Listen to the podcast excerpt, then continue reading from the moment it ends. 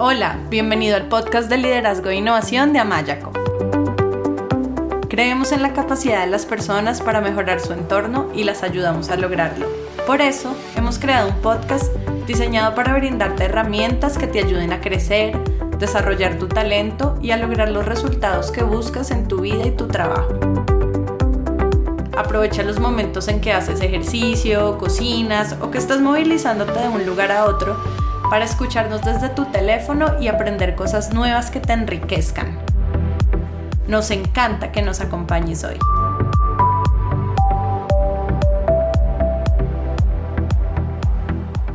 Hola, feliz año. Como siempre es un gusto compartir contigo a través de nuestro podcast de liderazgo de Amayaco, un podcast diseñado para ayudar a las personas a liderar con éxito su vida personal, laboral y sus equipos de trabajo. Yo soy Melanie Amaya, Executive Coach y CEO de Amayaco y quiero empezar el episodio de hoy haciendo algo que creo que es muy importante cuando termina un ciclo y empieza otro, así como termina el 2020 y eh, termina el 2019 y empieza el 2020. Y lo que quiero es agradecer, agradecer por todas las bendiciones que recibí, los aprendizajes que obtuve, las metas que alcancé en el 2019 y especialmente quiero dar gracias a mi familia, a mi mamá y a mi papá, al gran espíritu de luz y de amor del universo, al talentoso equipo de nuestra empresa Amayaco y a mi maravilloso esposo y socio que siempre está conmigo apoyándome y, amándome en cada paso. Así que gracias y gracias también a ti, a, ti y a todas las personas que nos escuchan, que, que, nos siguen, que son miles de personas las que nos escuchan cada mes, ya más de dos años lleva nuestro podcast de liderazgo de Amayaxco. Así que gracias a todos ustedes por su tiempo, por su confianza y por escucharnos. Y como decía, este es un momento muy bonito del año porque tenemos la oportunidad de agradecer por el año que termina y también de pensar qué queremos eh, en el año que empieza. Muchas veces ese pensar que queremos en el año que empieza incluye pensar qué, ciclos queremos cerrar, qué queremos dejar atrás, con qué no queremos seguir caminando y que sí queremos con qué sí queremos seguir caminando y llevando nuestra maleta en este viaje de la vida y, y qué es eso nuevo a lo que le queremos dar vida, cuáles son esas metas que queremos alcanzar que pueden estar relacionados con lo que quiero hacer, con lo que quiero tener, con lo que quiero lograr o con lo que quiero ser.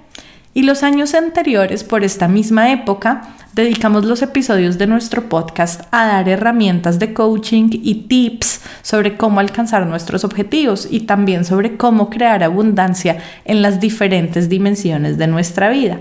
Y además en el último episodio hablamos sobre cómo vencer la resistencia al cambio y salir de la zona conocida para alcanzar nuestras metas. Así que como realmente queremos que cumplas con los objetivos que tienes en el nuevo año, en el episodio de hoy vamos a hablar sobre cuáles son esos nueve errores más comunes que las personas cometen cuando están en el proceso de alcanzar sus metas. ¿Para qué? Para que los tengas muy en cuenta y no caigas en las mismas equivocaciones. Y además también te vamos a contar qué puedes hacer para no caer en esos errores y cumplir con tus objetivos del 2020. Así que el primer error que cometen las personas Sabes que antes de, antes de, antes de, decirte cuál es el primer error, yo creo que tú te puedes estar preguntando, bueno, Mel, ¿tú de dónde sacas estos errores? Y yo llevo más de una década acompañando a miles de líderes profesionales, personas alrededor de todo el mundo a alcanzar sus metas. Y de estas más de una década de observación y de trabajo como coach profesional, he observado cuáles son esos errores más comunes y de ahí salen, de ahí salen y por eso te los quiero compartir para que, para que no los cometas y los tengas en cuenta. Entonces ahora sí, el primer error que las personas cometen es compararse con otros y no valorar sus bendiciones. ¿A qué me refiero? Obviamente que hay, si yo veo una persona que ha logrado algo que es importante para mí, tener esa persona como ejemplo puede ser una fuente de inspiración maravillosa y eso está bien. Qué, positivo tomar el éxito de otros como algo que me inspire, como algo que me ayude a pensar, ah, el otro pudo, entonces yo también puedo, si es posible, eso está perfecto. Pero una cosa muy diferente es compararme de una manera que baje mi autoestima, que me desempodere, que sea dañina para mi autoconfianza. Ese tipo de comparaciones no sirven. Y no sirven también porque muchas veces cuando nos comparamos dejamos de valorar nuestras propias bendiciones. Cuando yo hablo de bendiciones, no hablo de bendiciones en un sentido religioso, sino la palabra bendecir eh, tiene su origen en, en lo bueno, en lo que es bueno en mi vida. Entonces es poder valorar y apreciar qué es todo lo bueno que hay en mi vida. Hay momentos en la vida en que puede que hay un aspecto de mi vida que no esté exactamente como yo quisiera, que quiero que esté mejor, pero si yo solamente me quedo enfocado en eso que, que yo no tengo, que yo no soy, que mejor dicho, que yo todavía no tengo, que yo todavía no soy, que yo todavía no he alcanzado, si me quedo solo enfocado en eso, comparándome con otros y comparando en el otro si tiene esto, si es esto y yo no, me voy a, me voy a sentir mal. Eso no es bueno, no, no voy a tener la energía y el impulso que necesito para alcanzar metas. Entonces, entonces, para no caer en ese error, es importante apreciar las bendiciones, apreciar todo lo bueno que hay en mi vida, apreciar cuáles son mis fortalezas, mis dones y agradecer, agradecerlos, porque en la medida en que yo agradezco y la neurociencia lo ha demostrado con varios estudios, produzco en mi organismo sustancias de bienestar que si me siento bien voy a tener más impulso para alcanzar mis metas, pero también cuando yo aprecio lo bueno que hay, entonces me empodero porque digo, ah, ok, si hay cosas buenas, si se puede, si he logrado esto, si tengo estas fortalezas, si tengo estas cualidades. Y obviamente no es una actitud pasiva de, ah, bueno, está todo bien, entonces aquí me quedo. No, agradezco, me empodero y trabajo proactivamente por eso que quiero mejorar, por eso que quiero alcanzar, usando el éxito de otros como inspiración y no como desmotivación. Entonces, cuidado con, con las comparaciones. Recuerda que cada uno de nosotros tiene cualidades diferentes, bendiciones diferentes, momentos en la vida en los que Em, tenemos oportunidades por mejorar, tenlo, tenlo presente para no caer en esa comparación destructiva.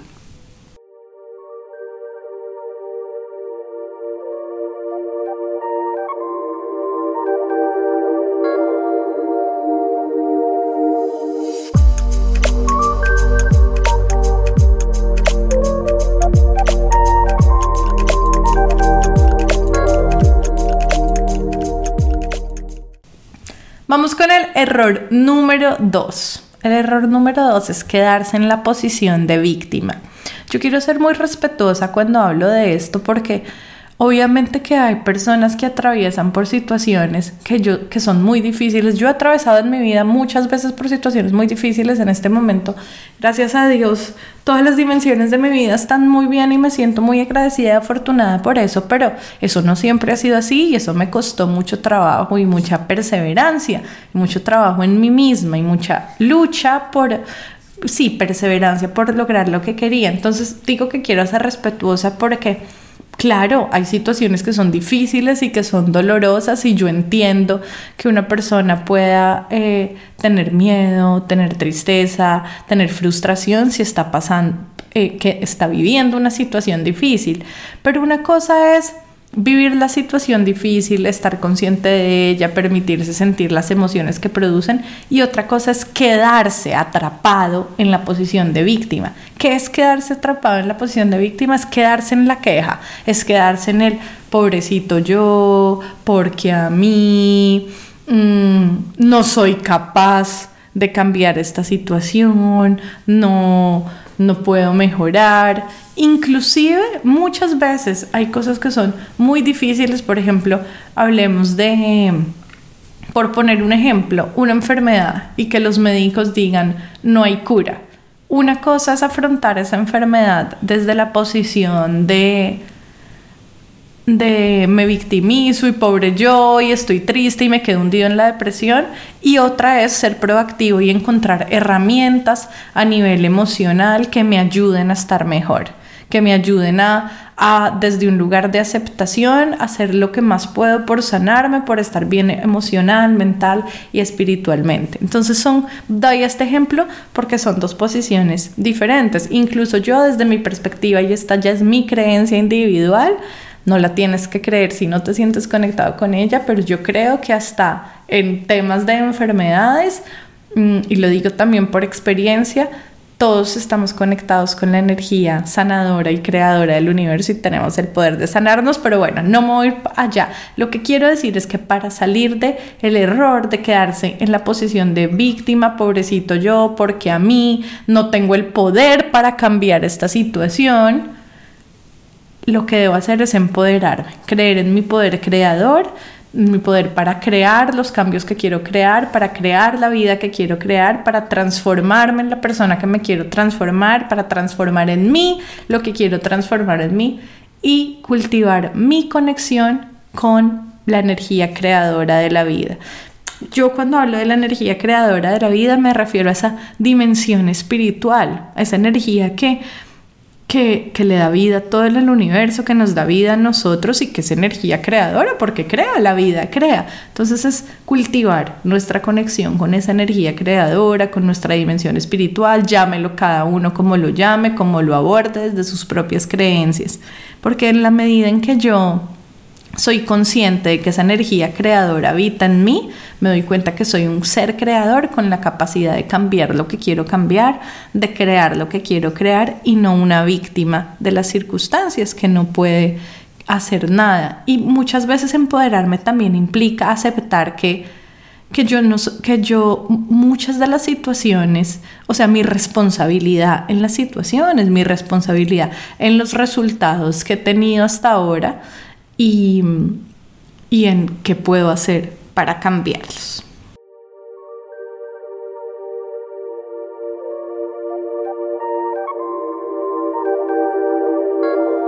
Si quieres escuchar más episodios y descargar de manera gratuita libros y material electrónico sobre liderazgo, inteligencia emocional, coaching, equipos de alto desempeño y otros, te invitamos a visitar nuestra página web amayaco.com.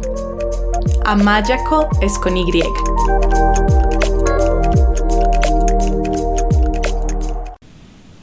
Bueno, vamos ahora con el error número 3 y es tener conversaciones destructivas consigo mismo. Esto es de lo que yo más trabajo en los procesos de coaching con mis clientes.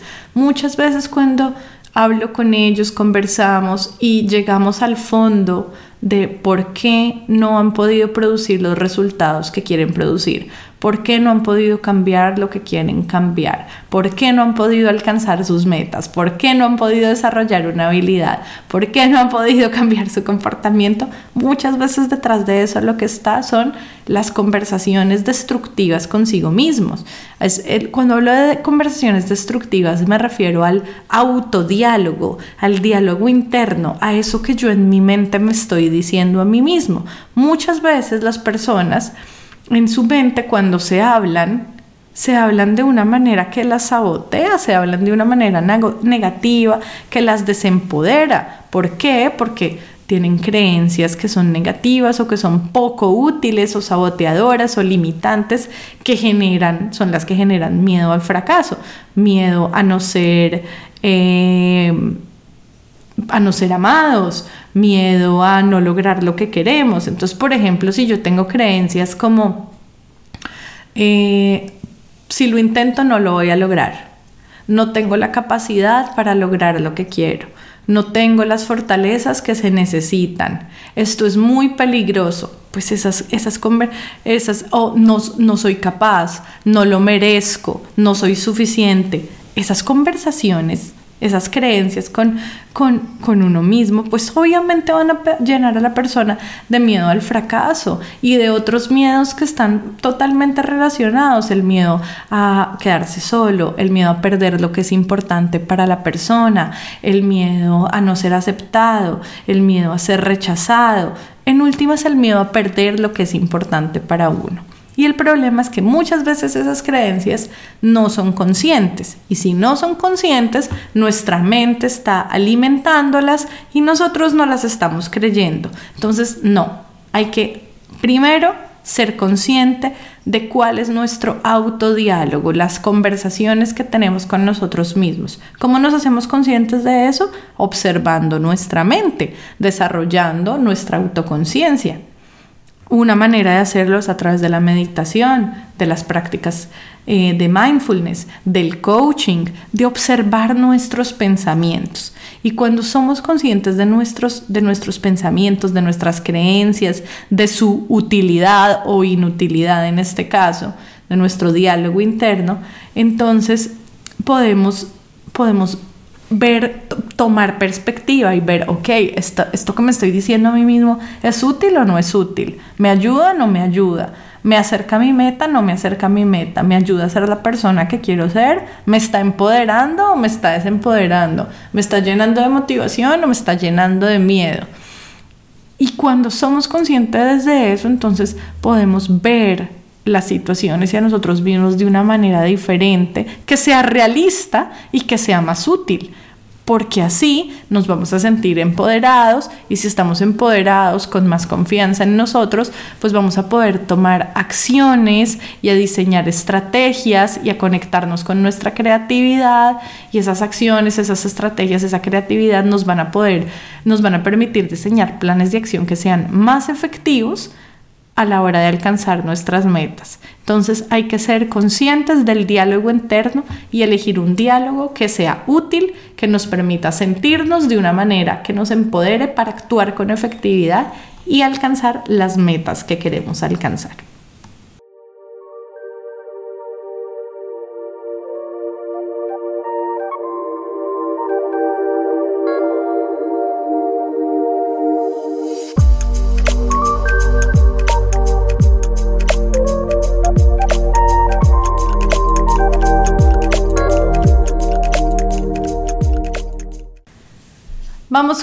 Error número 4. El error número 4 es quedarse en aspiraciones y no convertirlas en objetivos. ¿A qué me refiero? En varios países, no sé si en tu país, pero en varios países eh, existe una tradición a final de año que es, por ejemplo, en Colombia, yo soy colombiana, entonces está, y creo que en España también tienen esta tradición, es la tradición de las uvas. Entonces nosotros tenemos 12 uvas y por cada uva pedimos un deseo. Cuando yo, eh, yo he vivido en, en Brasil, cuando yo vivía en Brasil, en Río, había una tradición a final de año, yo vivía en Copacabana, tres cuadras de, de la playa de Copacabana, y en Copacabana en el final de año en unos fuegos, juegos pirote unos juegos pirotécnicos espectaculares, unos un show de fuegos artificiales increíble y a las 12 hay una tradición que es saltar las, creo que eran las 7 olas, no estoy segura del número de olas, digamos que eran 7, saltar las olas, las 7 olas y con cada ola también se va pidiendo un deseo. Pero ¿qué pasa? Unas cosas son los deseos, que es a lo que yo me refiero con las aspiraciones en este contexto, y otra cosa es una meta, ¿sí? Una aspiración puede ser algo muy ambiguo, muy vago. Puede ser, por ejemplo, decir, mm, yo quiero, yo quiero estar más, yo quiero estar en forma el próximo año, yo quiero estar en forma y saludable el próximo año. Ok, eso es una aspiración súper válida, pero para que eso suceda, necesito convertir esa aspiración en una meta concreta y específica. La meta concreta puede ser, yo quiero hacer ejercicio cuatro veces a la semana o yo quiero perder cinco kilos para llegar al peso que es lo que el médico dice que es sano para mí, por ejemplo. Entonces, para no caer en el error de quedarme en aspiraciones, lo que necesito hacer es convertirlas en objetivos. Y hay un acrónimo, creo que esto se llama acrónimo, espero no estar diciendo algo que no es, pero eh, hay algo que se llaman los objetivos SMART. Los objetivos SMART quieren decir objetivos que son específicos, medibles, accionables o alcanzables, realistas y con un tiempo determinado. está en inglés, entonces la S es de objetivos específicos. La M es de objetivos que sean medibles la A que sean accionables o alcanzables, la R que sean realistas y la T con un tiempo determinado. Entonces, específico les acabo de dar un ejemplo. Medible, entonces por ejemplo, si voy a, eh, eh, en, los, ejemplos que les acabo de dar, entonces específico es que voy a perder, que quiero perder 3 kilos hasta llegar a mi peso ideal y el, medio les estoy diciendo 3. O si estoy diciendo que quiero hacer ejercicio cuatro veces a la semana, el 4 es lo que me permite medir. Entonces ahí está específico, están específicos y están medibles. Accionables o alcanzables. Entonces, que está también relacionado con la R de realistas. Es algo que en este momento yo puedo hacer. Por ejemplo, yo puedo decir que tengo un objetivo a largo plazo, que es que quiero dar una conferencia en Alemania y en alemán. Sí, es algo que puede, es posible, claro que es posible, pero no hablo nada de alemán, entonces de pronto fijarme ese objetivo para el próximo año, no sé qué tan realista sea, no sé si voy a tener el tiempo para dedicarme de lleno a estudiar alemán y poder a final de año dar una conferencia en alemán, tal vez algo más realista puede ser... Em, llegar a final de año a pasar un determinado examen de alemán de nivel intermedio, ¿sí? O aprender o llegar a un nivel de alemán que sea fluido y conversacional a final de año, o, todavía más específico y más medible. Entonces, mmm, estudiar alemán dos horas, cuatro veces a la semana para final de año, pasar el examen que se llama XYZ y llegar a nivel intermedio o intermedio avanzado, ¿sí? Entonces es cada uno dependiendo de donde esté, tiene que preguntarse si ese objetivo es accionable, es eh, alcanzable y realista teniendo en cuenta para cuándo quiere haber alcanzado esa meta. Y esa es la T de SMART, que tiene que ver con el tiempo. Y es ponerle un tiempo. ¿Cuándo yo lo quiero alcanzar? ¿Cada cuánto voy a hacer esto? ¿Sí? Y de esta manera mi, mi aspiración se vuelve algo más concreto que yo puedo medir y sobre lo cual yo puedo accionar.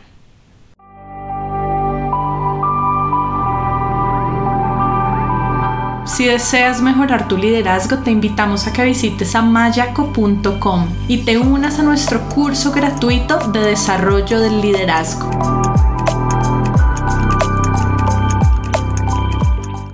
Bueno, vamos ahora con el error número 5. El error número 5 es establecer metas que no son coherentes con los verdaderos y profundos deseos de nuestro ser.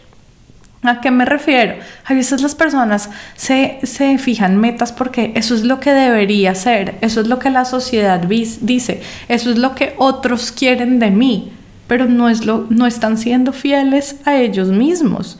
Y si yo no soy fiel a mí mismo, si no son los verdaderos deseos de mi ser, va a estar difícil la salida de la zona conocida, va a estar difícil arriesgarme y poner todo el empeño y la disciplina y el esmero en lograr eso que, en lograr eso que me, me fijé si realmente en el fondo yo no lo quiero. Muchas veces las personas no son conscientes de que, de que realmente esas metas ni siquiera son lo que quieren, no tienen tanto miedo de la salida de la zona conocida, tanto miedo del cambio, que se establecen otras metas en las que se quedan en esa zona conocida, pero que realmente no están haciendo o luchando por eso que quieren ser, que quieren hacer, que quieren tener.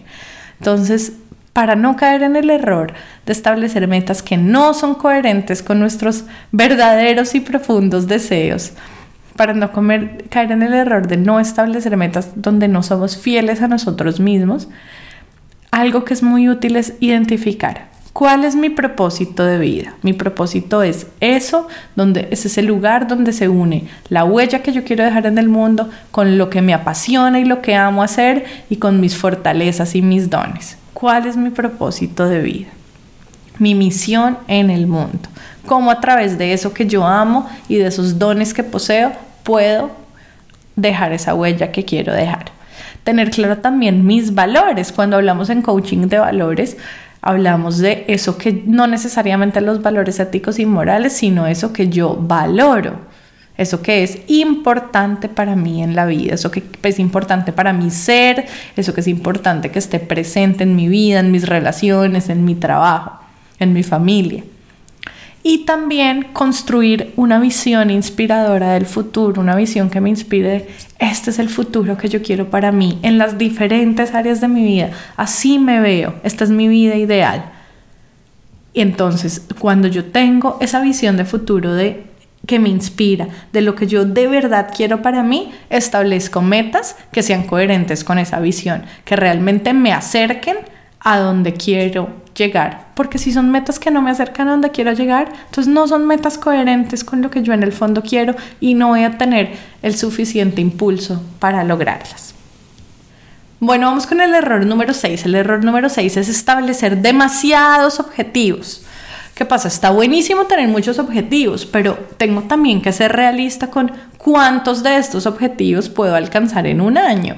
De pronto hay unos objetivos que yo diga, esta cantidad para este año está bien, los otros quedan en lista de espera para los años siguientes, no, no sin dejarlos atrás, no, obviamente, los voy a incluir en los años siguientes, pero ser realista en de acuerdo con mis actividades, mi disponibilidad de tiempo y lo realista de cada objetivo, pues cuántos puedo alcanzar. Entonces, para no caer en el error de establecer demasiados objetivos, lo que necesito es, uno, ser realista, y dos, pero un equilibrio entre ser realista y ser positivo, ¿no? Ser realista, pero también tener claro que es posible lograr lo que quiero lograr.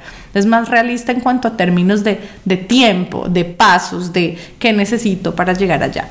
Y necesito priorizar. ¿Y cómo priorizo? Priorizo teniendo en cuenta mi visión, mis valores y mis objetivos. Entonces, ¿Cuáles son los objetivos que son coherentes con mi visión, mis valores y mis objetivos? Los que sí, listo, estos son los objetivos del próximo año. ¿Y cuáles son realistas y alcanzantes, alcanzables? Eh, y puedo en este año llevarlos a cabo o cuáles son unos objetivos que me tengo que fijar antes para llegar hasta mi visión y hasta donde quiero llegar. Y una vez tengo un número realista de objetivos, puedo diseñar un cronograma. Un cronograma de, por ejemplo, esto es un ejemplo, no tiene que ser así el cronograma, pero una manera de hacerlo es, ok, entonces estos dos objetivos, digamos, tengo en total unos seis objetivos en el año, ok, ¿cuánto tiempo me, va, me va, voy a necesitar para alcanzar cada objetivo?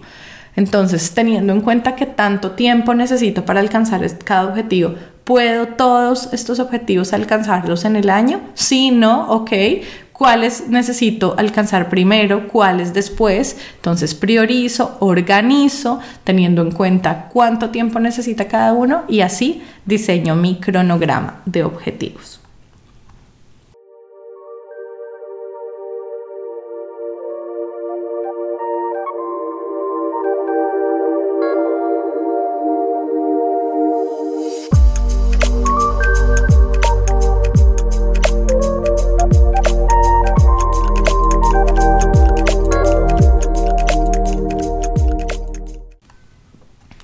Error número 7. El error número 7 es esperar a que los objetivos se alcancen por arte de magia. Entonces es el 31 de diciembre y yo dije, listo, quiero alcanzar este objetivo y me olvidé. Me olvidé y estoy esperando a que algo suceda en el cosmos y mi objetivo se alcance solo. Y pues no, la verdad no es así. Si yo quiero alcanzar un objetivo, una vez pasé ese deseo, esa aspiración a un objetivo que es SMART, necesito diseñar un plan de acción que sea específico. Así como mi objetivo es específico, mi plan de acción también lo es. ¿Qué quiere decir esto? Mi plan de, acción incluye qué voy a hacer, cuándo lo voy a hacer, por cuánto tiempo lo voy a hacer, cada cuánto lo voy a hacer. Indicadores, qué voy a hacer, sentir, tener, que me va a permitir medir y darme cuenta que estoy avanzando hacia el alcance del objetivo.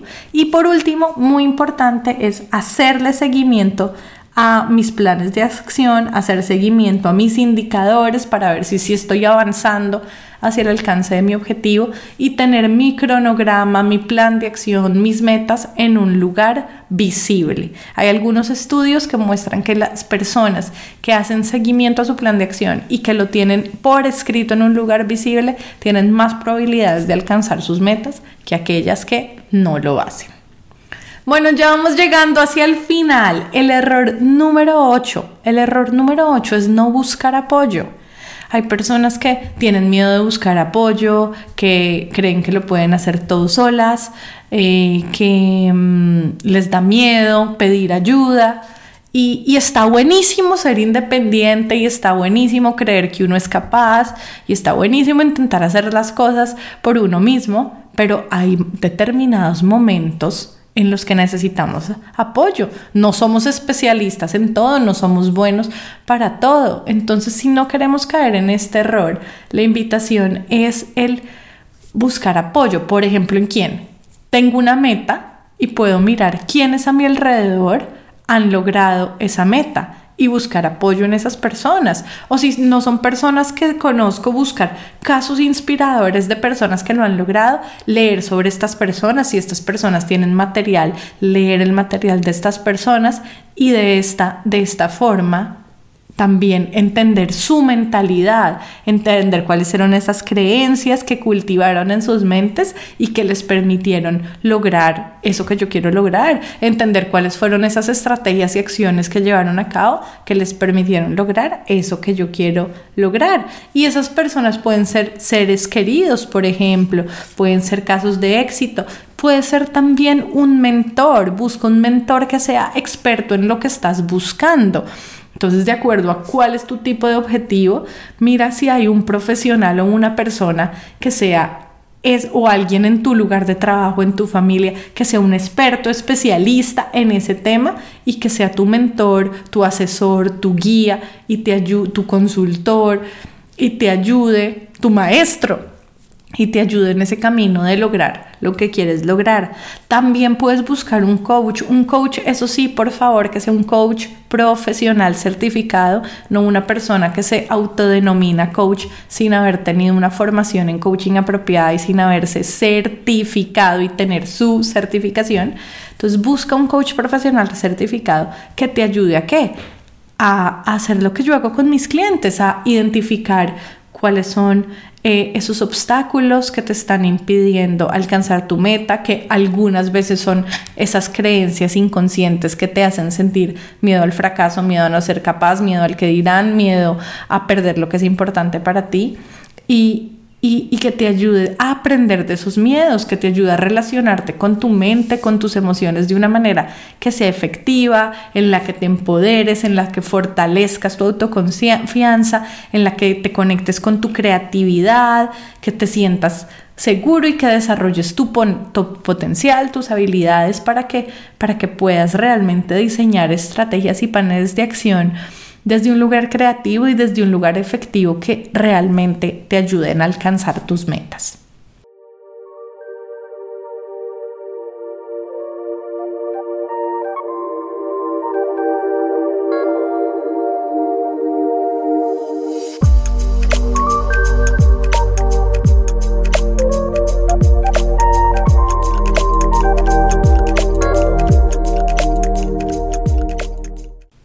Llegamos al final. Y el final es el último error, el error número 9 de los errores más comunes que cometen las personas y les impiden cumplir sus objetivos, es el no buscar espacios para aprender. Es el quedarme en el no tengo tiempo. He escuchado esto tantas, tantas veces. Es que no, yo quiero esto, pero es que no tengo tiempo. El tiempo uno decide cómo lo invierte y cómo lo distribuye. Uno decide a qué le da prioridad y a qué no le da prioridad. Cuando me quedo en la excusa de no tengo tiempo, me quedo en la posición de la víctima. Yo no soy víctima, yo tengo la capacidad de elegir en qué invierto mi tiempo y en qué no. Entonces un error es no invertir tiempo en aprender.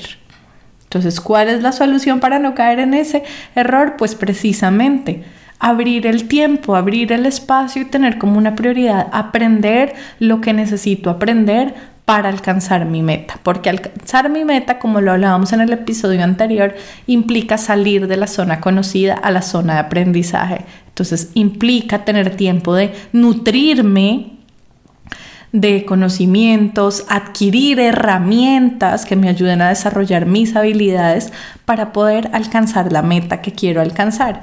Y de hecho, te recomiendo que vayas a nuestra página web amayaco.com y tenemos unas guías que te pueden ayudar en este proceso de alcanzar tus metas Específicamente están las guías de herramientas de coaching para alcanzar metas y está la guía de cómo alcanzar metas y atraer abundancia, donde hay varias herramientas y ejercicios que te pueden ayudar en el proceso de alcanzar tus metas, sean personales, laborales, de equipo, en el próximo año. Las dos guías tienen ejercicios prácticos y herramientas que puedes usar y aplicar ahora mismo. Entonces, dedica espacio para aprender, usa estas guías, usa otras, busca, busca espacios que te permitan crecer, trabajar en ti mismo y alcanzar tus metas.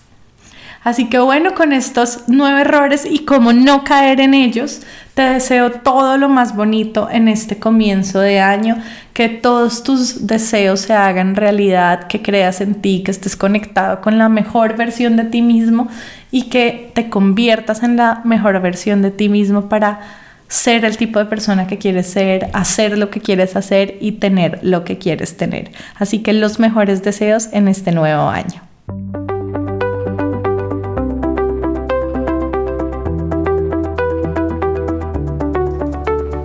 Gracias por acompañarnos en el episodio de hoy. Esperamos que te haya gustado.